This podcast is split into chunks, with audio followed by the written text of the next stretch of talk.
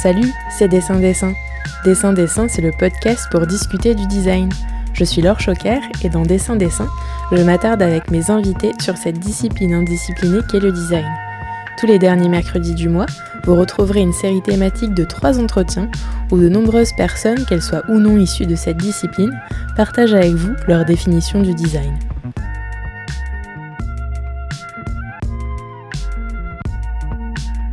D'un côté, vous avez de la donnée, des datas si vous préférez. De l'autre, les Jeux olympiques et paralympiques de Paris 2024. Ensemble, ça donne Datalympics. C'est quoi Datalympics Eh bien ça, c'est la designer Louvetier qui va vous le dire.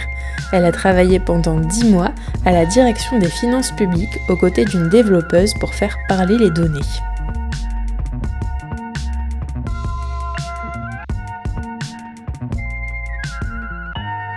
Bonjour Lou, tu es designer et ton truc à toi, je te cite, c'est de fabriquer des objets à dimension pédagogique pour dévoiler des aspects obscurs des technologies, développer des outils de collecte de données pour visualiser des informations. Et ces objets pédagogiques peuvent être des interfaces qui, je te cite encore, visent à rendre accessibles des sujets complexes dans différents domaines comme l'intelligence artificielle ou l'informatique quantique. Pour commencer, est-ce que tu es d'accord euh, pour dire que ton travail est axé sur ce qu'on appelle la data visualisation? Et si oui, est-ce que tu veux bien euh, expliquer à ceux et celles qui nous écoutent ce que c'est? Bonjour Laure, merci beaucoup de me recevoir aujourd'hui. Alors ouais, en fait moi je pense que j'utilise euh, la data visualisation plutôt comme euh, un moyen, comme un autre moyen que je pourrais utiliser pour mes projets. Mais effectivement je travaille euh, beaucoup autour de la donnée. Parce qu'en fait ma pratique elle consiste à essayer de comprendre des données qui sont pas forcément très accessibles à premier abord. Donc ça peut être des données scientifiques, des données économiques, techniques et d'essayer de leur donner forme, euh, d'essayer de les donner à voir autrement et les rendre un peu plus intelligibles. En fait, moi j'aime bien penser que j'essaye de créer des outils euh, bah, numériques ou physiques pour que les gens puissent s'en emparer et s'approprier du contenu ou des informations. Donc effectivement, ça peut prendre la forme d'objets euh, numériques, donc comme ce dont on va parler aujourd'hui, le projet Data Olympics. Et ça peut aussi prendre la forme d'objets physiques. donc là, il n'y a pas très longtemps, j'ai fait un projet avec le scientifique Julien Beauprof, où on a créé ensemble des petits dispositifs euh, qui vont se mettre en mouvement, euh, qui vont permettre d'illustrer ces explications sur le fonctionnement de l'ordinateur quantique. Donc voilà, moi j'oscille un peu entre, entre les deux, mais avec un peu une ligne directrice euh, sur, sur la pédagogie un petit peu autour des données un peu compliquées. Oui, ces objets, je les ai aperçus sur ton site internet. J'invite tout le monde à, aller jeter un œil à ton site. Et c'est très rigolo parce qu'on dirait, enfin moi en tout cas, ça me fait penser à des petites boîtes à musique avec les petites manivelles qui tournent. Donc pour expliquer euh, ouais, la physique quantique, c'est plutôt pas mal, je trouve. bon, si on discute ensemble aujourd'hui, hein, comme tu le disais, c'est parce que ça fait à peine ben, 7 jours que tu as rendu ta copie euh, sur l'un des défis du programme d'entrepreneuriat d'intérêt général nommé Data Olympics. Et euh, pour qu'on puisse bien comprendre le contexte, est-ce que d'abord tu veux bien nous expliquer ce que c'est ce programme, quand et par qui il a été lancé, s'il te plaît? Alors donc le programme euh, Entrepreneur d'intérêt général, c'est un programme euh, qui est assez court, donc c'est sur 10 mois.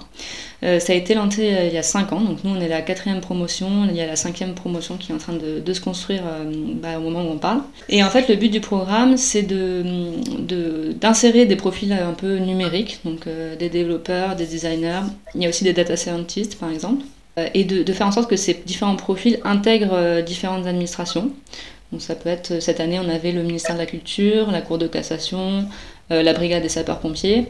Parce qu'en fait, euh, ils sont partis du principe que les administrations, elles ont plein d'envie de faire des projets euh, de transformation numérique, mais elles n'ont pas forcément les profils en interne. Donc plutôt que de faire appel à des consultants sur des projets particuliers, ils essayent de transformer l'administration de l'intérieur et ben, par ce programme-là d'essayer d'améliorer le service public à l'aide du numérique et des données. Et en fait, ça a été lancé par Etalab, donc, qui est un, département de la DINUM, donc la Direction interministérielle numérique. Et en fait, eux, ils travaillent beaucoup sur la donnée, euh, notamment pour un petit peu orienter la stratégie de, l'État sur la donnée. Donc ça peut être euh, à travers des réflexions sur euh, l'open data, sur la transparence des politiques publiques, par exemple.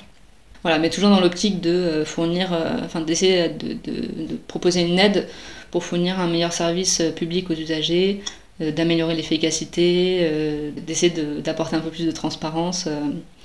Euh. dans les services que tout le monde peut côtoyer au quotidien en fait. Mm, mm, carrément.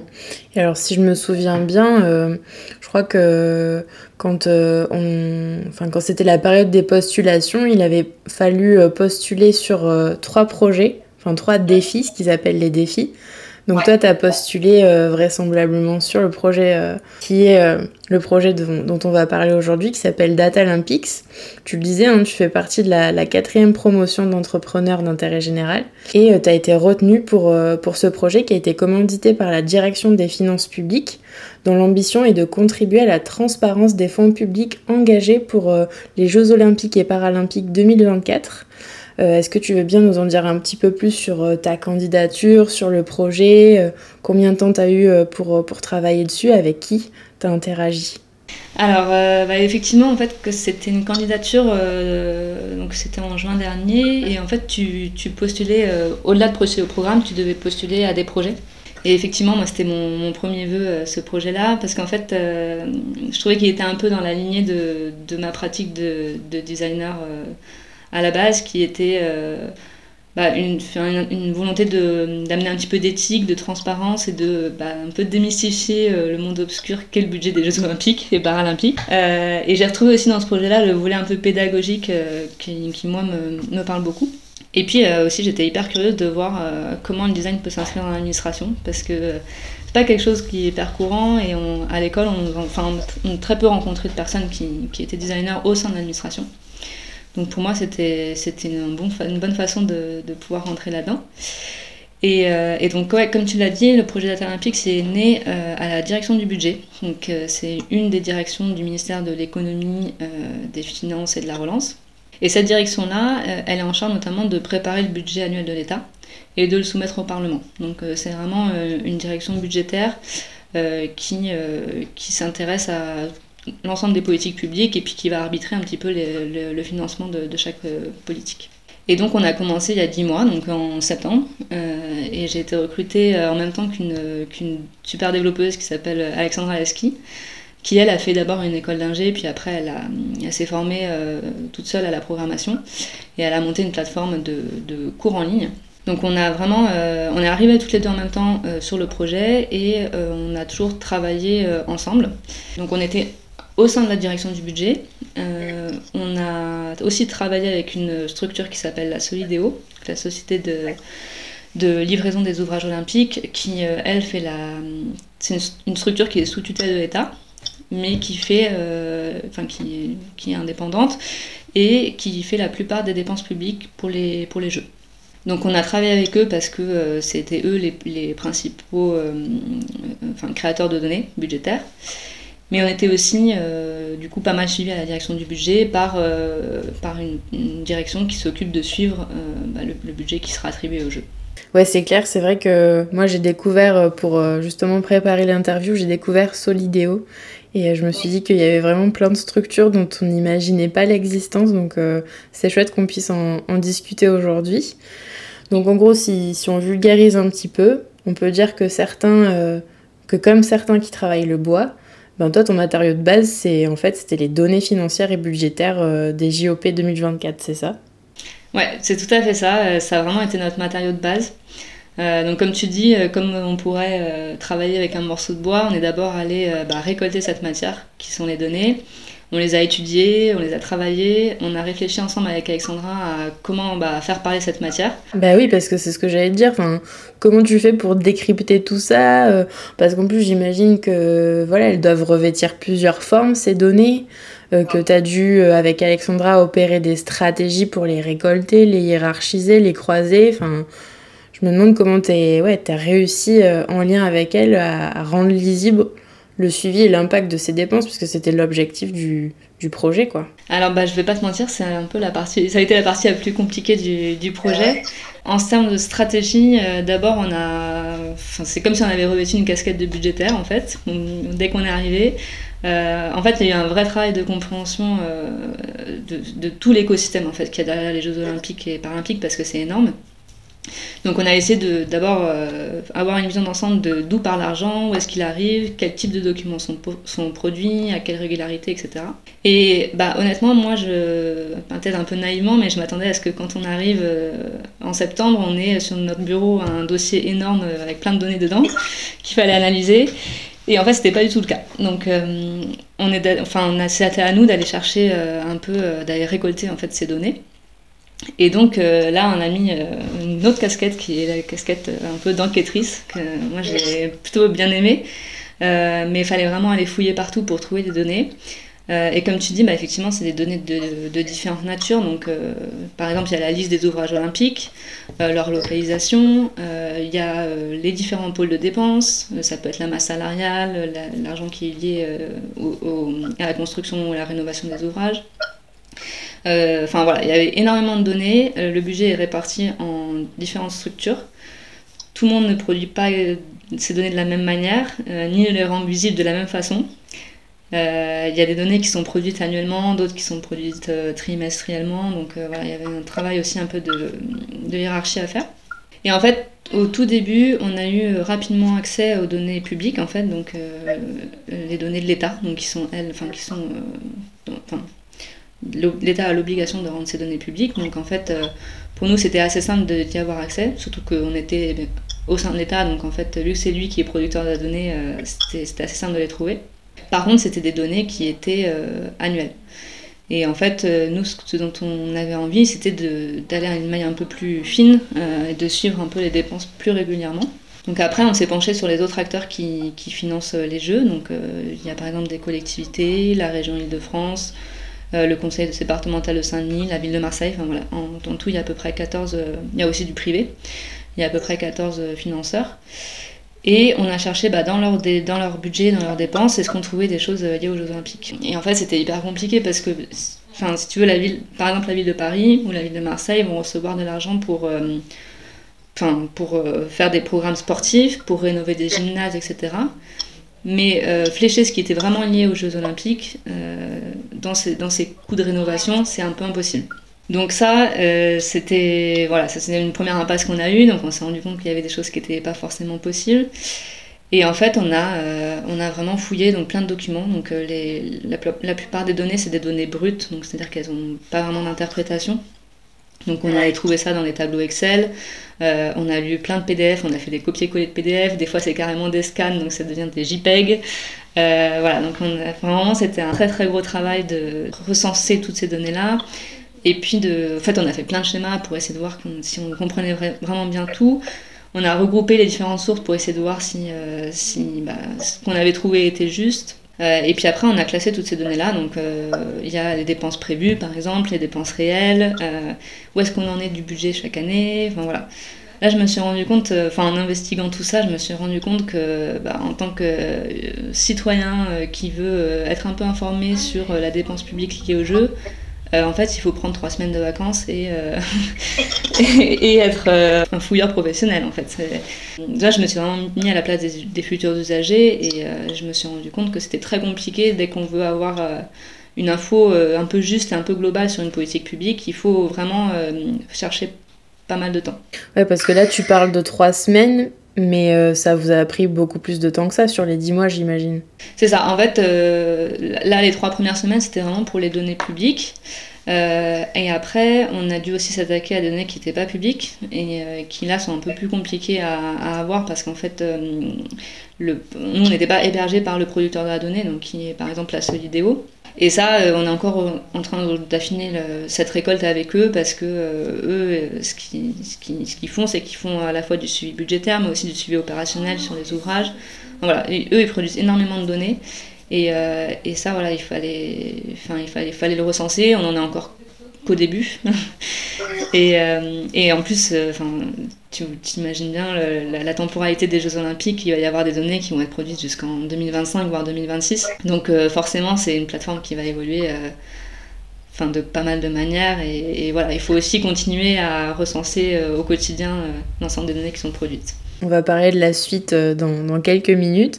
Mais pour le moment, comme tu le disais, Data Olympique, ça a pris la forme en fait d'un tableau de bord qui est accessible pour l'instant seulement au personnel interne de la direction des finances publiques et de la Solidéo, qui est comme tu le disais, la société de livraison des ouvrages olympiques. Est-ce que l'idée du tableau de bord, c'était vraiment un prérequis du projet ou bien est-ce que c'est toi et Alexandra qui avez amené cette proposition? Alors non, c'était pas forcément un, prérequis euh, du projet. Ce qu'ils avaient pressenti, c'était que ce soit euh, au moins une base de données. Euh, et en fait, nous, ça nous a, on s'est rapidement rendu compte que le tableau de bord, c'était quand même assez adapté, parce que d'abord, c'est un outil de pilotage par la donnée. Et en fait, bah, les Jeux olympiques et paralympiques, c'est une vraie politique publique qui, qui bah, nécessite de prendre des décisions assez régulièrement pour un peu réajuster les coûts. Et donc du coup ça nous permettait à nous de, proposer quelque chose un peu évolutif, dynamique, euh, qui permet à la fois d'avoir euh, en un coup d'œil euh, accès à une information que, que, tu vas chercher, mais aussi d'aller à une maille plus fine si tu veux, si tu veux avoir plus de détails ou faire des rapports ou des choses comme ça. Donc voilà, en fonction de l'utilisation que, que tu as besoin pour le tableau de bord, tu peux rechercher ce que tu veux et, euh, et, avoir accès à une information un petit peu personnalisée. Donc dans l'état actuel des choses, le tableau de bord il est opérationnel, il est personnalisable comme tu viens de le dire. Donc en gros, pour bien comprendre, ça veut dire que chaque employé euh, de la direction des finances publiques et de la Solidéo, ils peuvent avoir un accès individuel au tableau, c'est ça? Ouais, c'est bien ça. Euh, en fait, euh, ce qui se passait avant ça, c'est que euh, bah, la Solidéo, de, de, son côté, elle a ses propres outils en interne, donc en fonction des différentes directions. Pour la direction du budget, qui est quand même chargée de, de suivre un petit peu tout ça, eux, ils n'avaient pas de suivi, de, de, vision d'ensemble de, de, tout ce qui était produit. C'est-à-dire qu'en fait, ils recevaient par mail des documents de, à des régularités différentes et euh, avec des documents provenant de, de, de, directions différentes, donc la direction financière, la direction opérationnelle. Euh, voilà, donc euh, ça c'était ce qui, ce qui se passait avant, et donc du coup, nous en proposant un tableau de bord, comme on travaille avec différents interlocuteurs, qui n'ont pas forcément tous envie d'avoir accès aux mêmes informations, ça nous, ça nous permettait de proposer une interface personnalisée. Et en fait, ce tableau de bord, bah, tout simplement, il est accessible, c'est une URL, c'est en ligne, euh, il est accessible avec une adresse email et un mot de passe. Chaque interlocuteur, en se connectant, va avoir accès à certaines pages et d'autres non. Et ça permet aussi bah, de faire gagner du temps à tout le monde parce qu'il euh, accède directement aux informations qui, lui sont dédiées en fait. Et en termes de, langage technique, c'est codé en Ruby, euh, donc un langage open source. Euh, et puis il y, a un, protocole de sécurité euh, classique de connexion. Euh. Ouais, jusqu'à quel point c'est personnalisable T'as des filtres, des, des, des, ouais, des filtres qui te permettent de, chercher, de faire des recherches plus ciblées selon ton, ton niveau, je sais pas, hiérarchique par exemple, dans, dans l'institution, des choses comme ça. En fait, ce qu'on a fait, c'est qu'on a créé. au départ, on a mis tout, tout ce qu'on imaginait qui pouvait être intéressant à montrer. Euh, et en fait, on active ou on désactive des pages euh, suivant la personne qui va, qui va se connecter. Donc, euh, effectivement, on a, nous, on est en lien, par exemple, au sein de la DB avec deux personnes. Donc, une qui a vraiment besoin d'avoir des données assez macro parce que il va avoir un rendez-vous et dire bon bah voilà, on en est, cette année, on a consommé tant de pourcents du budget, il faut qu'on consomme un peu plus rapidement ou au contraire, il faut faire un peu gaffe. Et il y a une autre personne qui, elle, doit faire un suivi beaucoup plus fin et du coup euh, lui on va lui donner accès à, presque des infos euh, de manière mensuelle euh, quand on arrive à récupérer les, choses. Donc voilà en fait c'est un peu personnalisable à l'infini. Après c'est une question un peu comme tu dis d'activer de, ou de ne pas activer certaines pages de filtre oui, parce que c'est vrai qu'on en a parlé, mais Alexandra, et toi, pardon, vous, n'avez pas été euh, voués à vous-même euh, quand vous êtes arrivé à la direction interministérielle du numérique. Il y a des, euh, ce que le programme a appelé des mentors qui vous ont suivi sur le projet. Est-ce que tu peux nous parler de ces deux personnes et nous dire quel rôle ils ont joué pour toi et Alexandra? Ouais, alors euh, bah, nous, euh, notre mentor direct, c'était euh, René de, Carlet, qui en fait était le, la, personne qui a proposé le projet à la base. c'est une personne qui croit beaucoup à, la transparence et au fait que bah, l'État lui aussi peut permettre d'éclairer le débat public en publiant ses données. Et en fait, il a fait plusieurs hackathons avec la société civile, avec le Parlement, etc. Et en fait, en quelques années, ce, projet s'est dessiné. Et, et après, il l'a proposé bah, au programme UIG, il a été bah, auditionné comme nous sur, sur, ce projet-là, et après, ça a été mis en place. Il y avait aussi son, son chef qui, le, qui nous suivait un peu là-dessus. Et en fait, ce qui s'est passé malheureusement, c'est que tous les deux ont changé de poste en décembre. Et ouais, c'est la loi du genre dans les institutions publiques, malheureusement. C'est ça. En fait, il y a beaucoup de turnover. Et, euh, donc, euh, ils nous ont vachement accompagnés jusqu'au, jusqu'en décembre. Et puis après, c'est vrai que pour l'instant, ils n'ont toujours pas été remplacés. Donc, on avait un peu peur d'être, euh, à nous-mêmes. Mais heureusement, il y a leur, le chef de ces deux personnes-là qui nous a un peu pris sous son aile et qui, malgré son, emploi du temps ultra chargé, a, continué de nous suivre semaine par semaine et en fait, ça c'était vraiment important parce que euh, c'est bon, t'imagines bien que c'est un sujet euh, assez politique, les Jeux Olympiques, et, et du coup, on avait aussi besoin des fois d'un appui un peu. Euh, bah ouais, de haut niveau, de haut niveau hiérarchique, pour pouvoir nous aider à contacter telle personne ou à débloquer des situations. Ouais. C'était essentiel en fait. Carrément.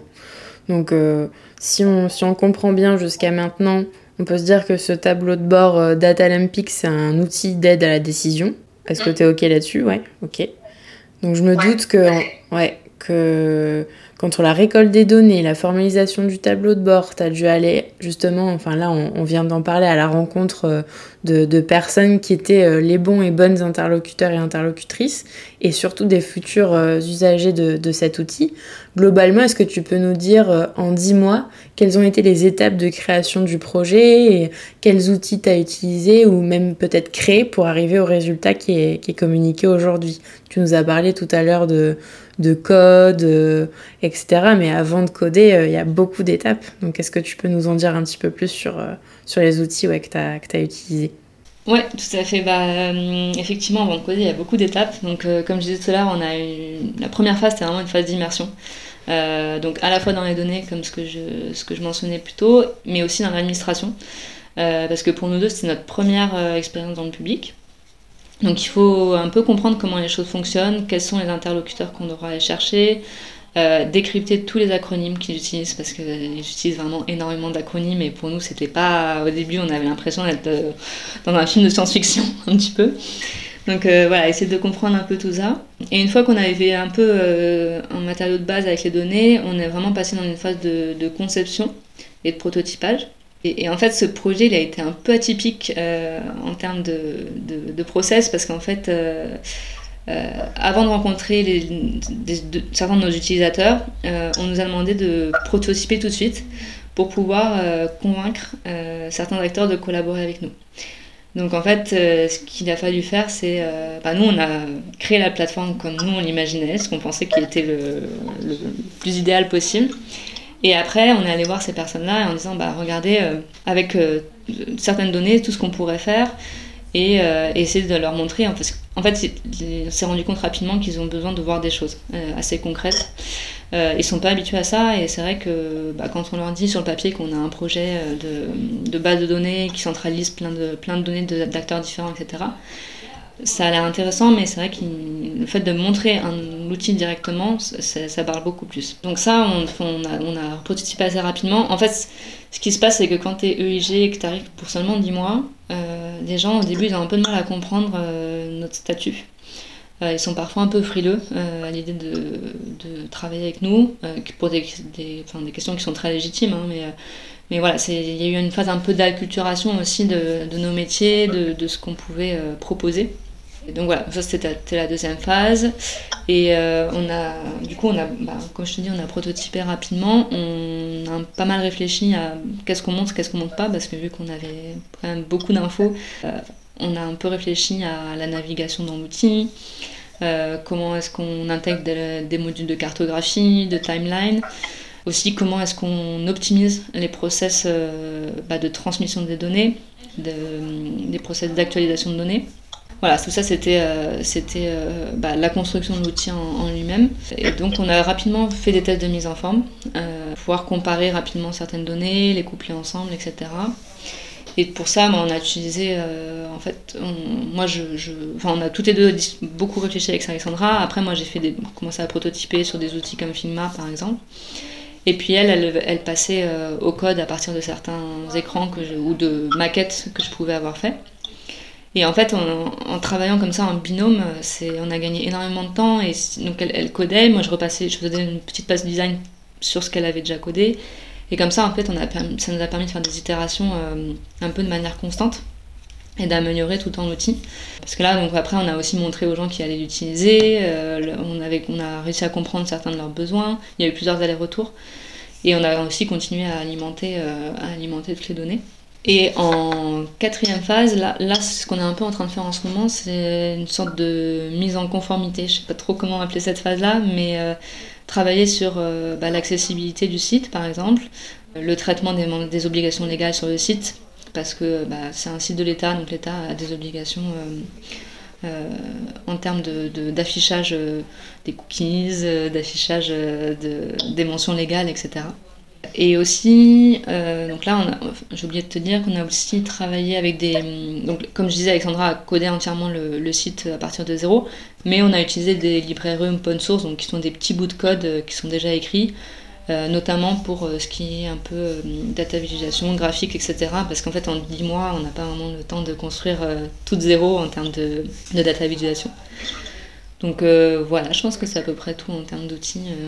C'est déjà pas mal. Et, et du coup, quand, quand, quand, on arrive en fait sur, sur le tableau de bord, on peut atterrir aussi bien sur des graphiques que sur des cartes. que sur des données textuelles, des données chiffrées. Enfin, il y a tout un tas de, de type de données quoi. Moi je trouve que c'est une, grande prouesse euh, en 10 mois d'avoir réussi voilà, à mettre en place toutes ces, tous ces outils pour, euh, pour aboutir à la plateforme. Je mettrai, on, en parlait avant l'interview euh, toutes les deux, je mettrai en description de l'épisode aussi la, restitution du projet que tu as, que fait jeudi dernier pour qu'on puisse euh, apercevoir un petit peu mieux de, quoi on parle. Et euh, je me demandais aussi depuis la mi-juin jusqu'à mi-septembre, euh, il y a Solidéo, donc la, société de livraison des ouvrages olympiques en partenariat avec l'Office de tourisme de Pleine Commune Grand Paris, qui a organisé certains samedis des visites guidées gratuites du futur village des athlètes. Et je me demandais si toi, à l'occasion du projet, tu avais pu te rendre sur ce type de lieu et si oui, et qu'est-ce que ça avait pu amener au projet justement? Alors non, malheureusement, j'ai pas encore eu cette opportunité. Euh, là, on commence tout juste à pouvoir retourner dans leurs locaux et avoir des vraies réunions en présentiel. Mais euh, moi, c'est quelque chose qui m'intéresse beaucoup et surtout de voir un peu aussi le profil des personnes qui s'intéressent à ces visites, d'avoir un peu leur, euh, leur ressenti sur, sur, bah, sur toutes ces constructions. Enfin, il y a très peu de constructions au final, mais c'est surtout des rénovations, mais d'avoir leur ressenti sur au moins les travaux qui se, qui se passent bah, à l'échelle locale. Donc ouais, c'est vraiment quelque chose que, que, que j'ai envie de, de, faire et je pense qu'on va faire ça très bientôt. Oui, parce que as, forcément, vous avez travaillé euh, avec deux périodes de confinement, donc j'imagine que ça a dû être un peu spécial. Mais, euh, mais quand bien même, voilà, est-ce que tu as pu avoir accès à des, des endroits ou des, des choses euh, un peu inaccessibles qui, qui, ont pu alimenter le projet? Pas, pas vraiment encore. Hein. Non, pas vraiment. Surtout, enfin, nous, on a surtout été en contact avec les gens euh, bah, qui produisent la donnée, qui, qui, qui, traitent la donnée au quotidien. Là, on en parlera plus tard, mais on, on commence tout juste partie destinée au grand public. Euh, pour euh, faire un peu de l'information sur l'utilisation du budget des jeux. Et voilà, c'est pour ça qu'effectivement, il faut qu'on aille se confronter aussi à, à ces gens-là et, et euh, bah, ce sera hyper intéressant de discuter avec eux et de voir ce qui, ce qui les intéresse et ce, qui, ce sur quoi ils ont un peu envie d'être au courant. Parce que bah, c'est le droit de tout le monde d'être au courant de ce qui va se passer sur les, sur les jeux. C'est ça, tu fais, tu fais la liaison parfaite avec la question suivante euh, qui est justement hein, pas perdre de vue que l'ambition de Dada Olympique, c'est aussi de rendre publique l'information euh, pour répondre à des enjeux de pédagogie sur les données budgétaires qu'on a cités euh, plus tôt. Et tu nous l'as expliqué en nous donnant le contexte du programme d'entrepreneuriat d'intérêt général tout à l'heure, qui est très lié aux actions de développement et d'innovation euh, souhaitées par la DINUM, donc la Direction interministérielle du numérique. Et par conséquent, ben, les outils développés par le programme sont exclusivement des outils numériques. Pour les Jeux olympiques et paralympiques 2024, il est vraiment question d'inclusion. D'ailleurs, c'est un peu la première fois qu'on ajoute un P à JO euh, pour mettre tout le monde au même niveau. Le logo qui a été imaginé est aussi commun aux Jeux olympiques comme aux paralympiques, ce qui est une première. Et dans cette forte volonté euh, d'inclusion, je me demandais si justement la prise en compte de questions comme la fracture numérique en France, c'était des questions qui étaient relevées et ouais, qui étaient relevées lors de ce type de démarche en faveur de l'intérêt général.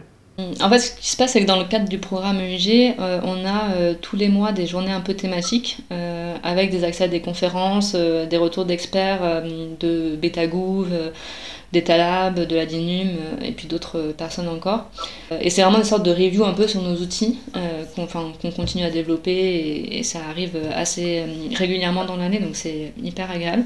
Et en fait, dans ce cadre-là, il y a pas mal de travail qui a été fait autour de l'accessibilité.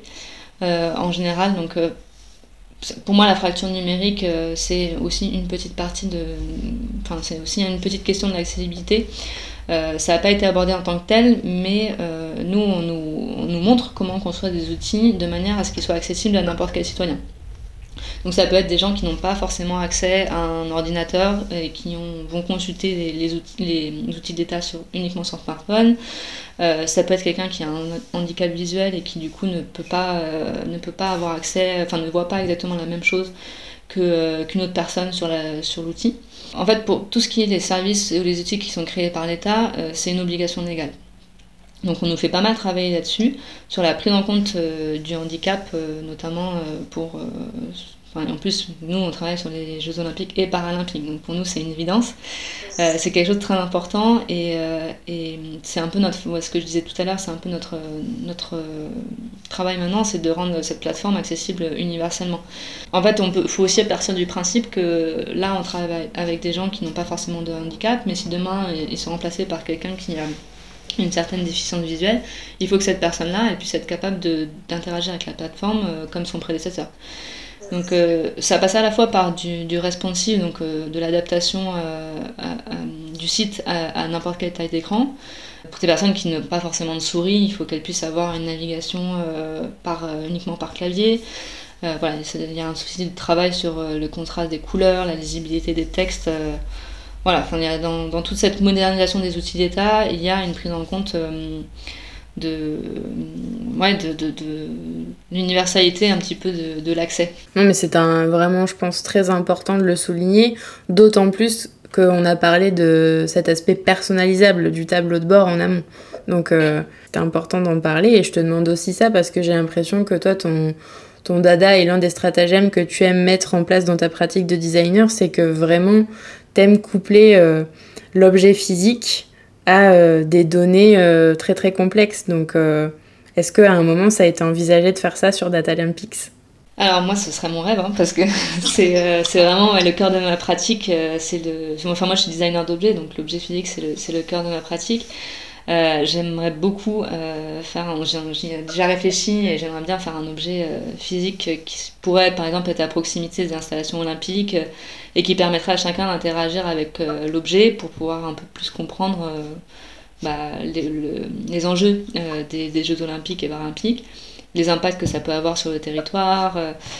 Voilà, tout ça, c'est des choses qui, sont, qui, pourraient être montrées dans le cadre de concertation citoyenne ou des visites dont tu parlais. Parce que pour moi, c'est important que chacun ait accès à une certaine compréhension de, du, budget, et des, ouvrages et de tout ce qu'il y a derrière. Et euh, ça permet de les rendre aussi euh, acteurs dans la compréhension. Euh, ça, c'est vraiment un peu le lien qu'il y a dans mon travail, c'est cette création d'outils pédagogiques ou un peu parfois de vulgarisation ou de médiation d'informations de, concepts qui sont propres à des, disciplines spécifiques et qui ne sont pas bah, tout à fait compréhensibles par des, personnes, enfin des, citoyens comme toi, comme moi. voilà, on n'est pas spécialiste de ces sujets-là, donc forcément, il faut qu'on nous explique un peu comment ça fonctionne. Mais pour moi, c'est vraiment, un, vraiment un droit un peu du citoyen de, de voir aussi bah, qu'est-ce qui se passe derrière le budget des jeux et comment est-ce que euh, chaque, citoyen va être impacté aussi par ça? Parce que ça implique bah, des travaux, ça implique euh, des, des, changements de, d'infrastructures, etc. Il y a toute une question sur les transports qui vont être euh, retravaillés.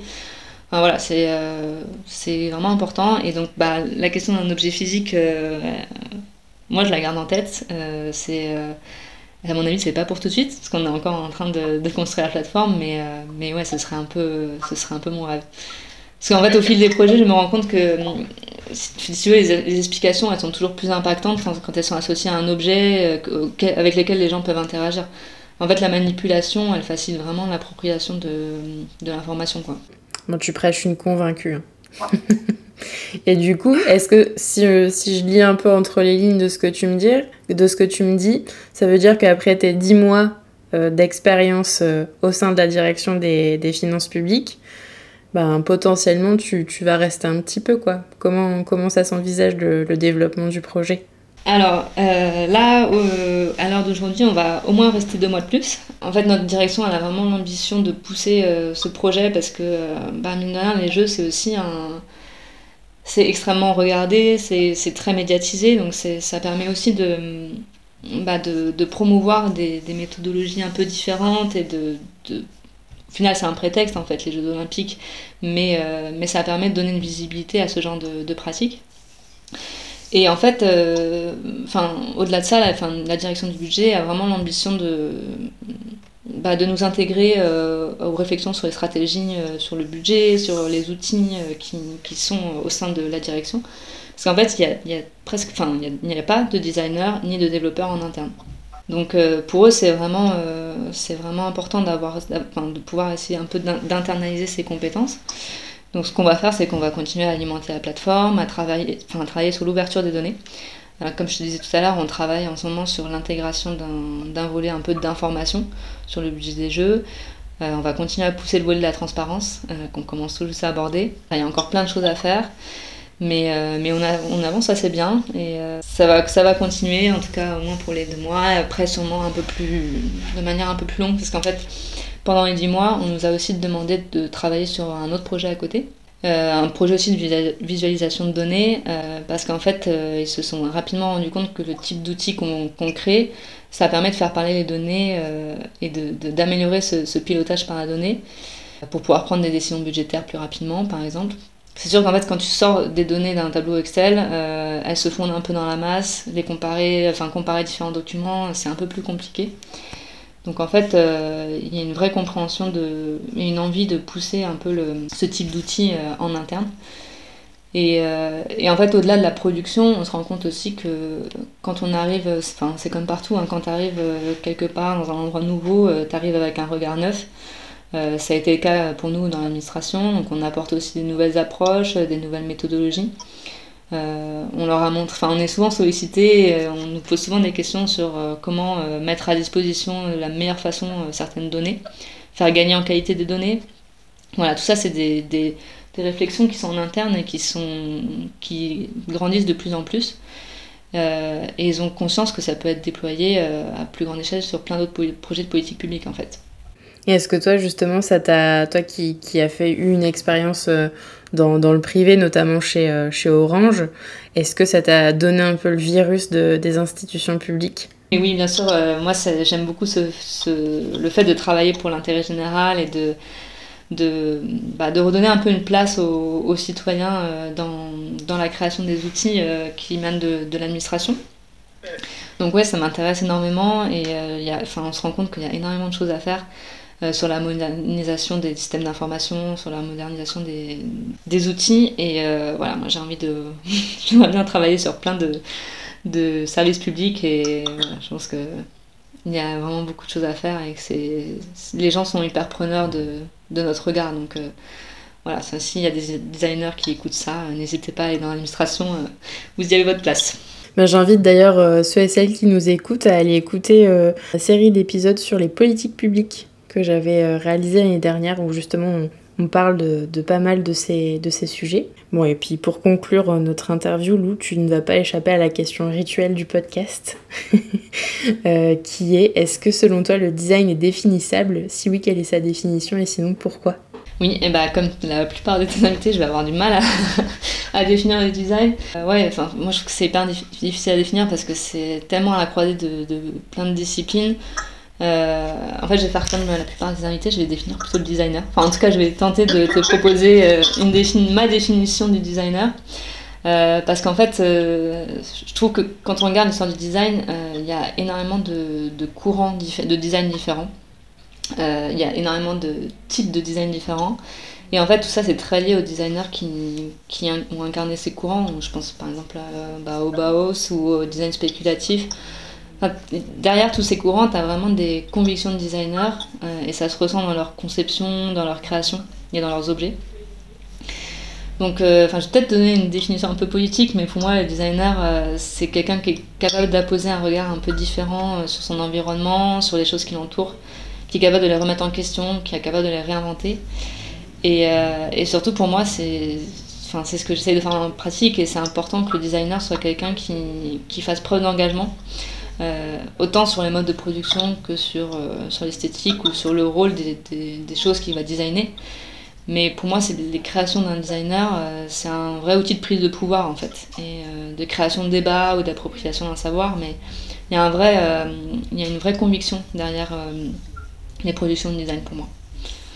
J'espère que ça répond à la question. Oui, oui, oui mais c'est vrai que tu es, une fidèle auditrice de dessin-dessin, donc euh, t'en as entendu pas mal et je, je, me doute que ça devait être dur, l'exercice. Tout à fait, il faut trouver sa, sa, propre... Mais c'est bien, en fait, ça fait réfléchir aussi euh, sur ta pratique et, et ouais, je pense que c'est pas mal d'avoir... Euh, d'essayer de, de, définir ça, quoi. Bah, merci beaucoup, Lou. Bah, merci à toi. Et voilà, c'est la fin. La fin de cette 26e série d'épisodes consacrée au design et au sport. Dessin Dessin fait une trêve estivale et vous retrouve fin août. D'ici là, vous pouvez toujours jeter une oreille aux épisodes pas encore écoutés. Dessin Dessin est un podcast natif, indépendant et non sponsorisé. Alors si vos oreilles ont apprécié cet épisode, n'hésitez pas à ouvrir le débat en glissant des commentaires et des étoiles sur votre plateforme d'écoute favorite et à en parler autour de vous. Pour ne louper aucune info, vous pouvez aussi suivre Dessin Dessin sur Instagram. N'oubliez pas non plus que toutes les références abordées dans l'épisode se trouvent dans la description de celui-ci. A très vite